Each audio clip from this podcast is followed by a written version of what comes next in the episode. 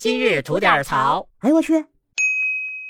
您好，我是肖阳峰。今儿啊，我看见这么一事儿啊，说有这么俩孩子，为了把自己的压岁钱啊从亲爹那儿要回来，把这亲爹告上了法庭。最后呢，用法律的武器把属于自己的压岁钱啊给要回来了。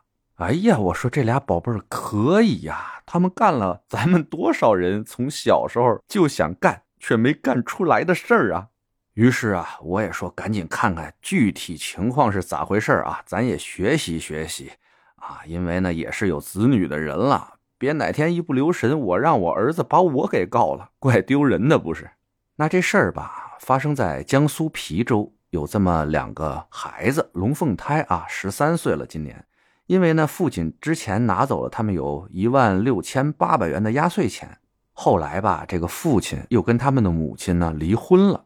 俩孩子呀，跟着母亲过，那想起来还有压岁钱在父亲那边的嘛，就说啊，管他们这父亲要，要了几回呢，没给，于是啊，就动用了这个法律的手段啊，走了司法程序了，而且还经过一审、二审，审了两次，最后法院啊，判决这父亲在十五天内得把这孩子的压岁钱给这俩孩子。其实理上说啊，这事儿没毛病，孩子判了跟当妈的一块过。那这当妈的呢，就是俩孩子的监护人，也是财产的代管人。那是人的孩子的钱，你该给人家得给人家，对吧？这个呀没有问题。但这整个的事儿吧，我看下来呢，总有一种不太舒服的感觉。说真的啊，俩十三岁的孩子没有这个脑子和社会阅历，说要去法院告自己的父亲，把这个钱拿回来。那一定是有人告诉他们、教他们怎么做的，对吧？而指导他们这么做的呢，一定是一个成年人。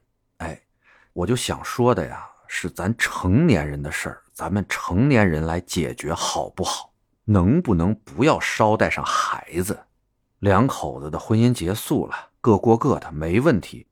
虽说这俩孩子现在盼的是跟妈过吧。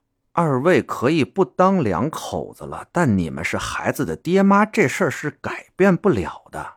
就像这事儿吧，想把钱要回来没毛病。那当妈的作为两个孩子的财产代管人也好，监护人也好，你自己去告就可以了，真的不用把孩子带上，让孩子以他们的名义去状告自己的亲生父亲，这样啊，真没必要。这么做不就人为的造成他们跟自己的亲生父亲产生了不小的芥蒂吗？那你说这当爹的以后不还得付什么抚养费呀？啊，孩子有什么事儿上学也好，以后找工作也好，这当爹的还管是不管？就为了这么一万多块钱，孩子跟爹都对簿公堂了，真没必要。想要钱啊，当妈的去要，对吧？还是那句话，咱们成年人的事情。还是成年人去解决最好。孩子们呀，在他们应该保持善良和单纯的年纪，咱们尽量让他们保持他们的善良和单纯，行吗？得嘞，想聊新鲜事儿，您就奔这儿来；想听带劲儿的故事，去咱左聊右侃那个专辑。期待着您的点赞和评论。今儿就这，回见了您的。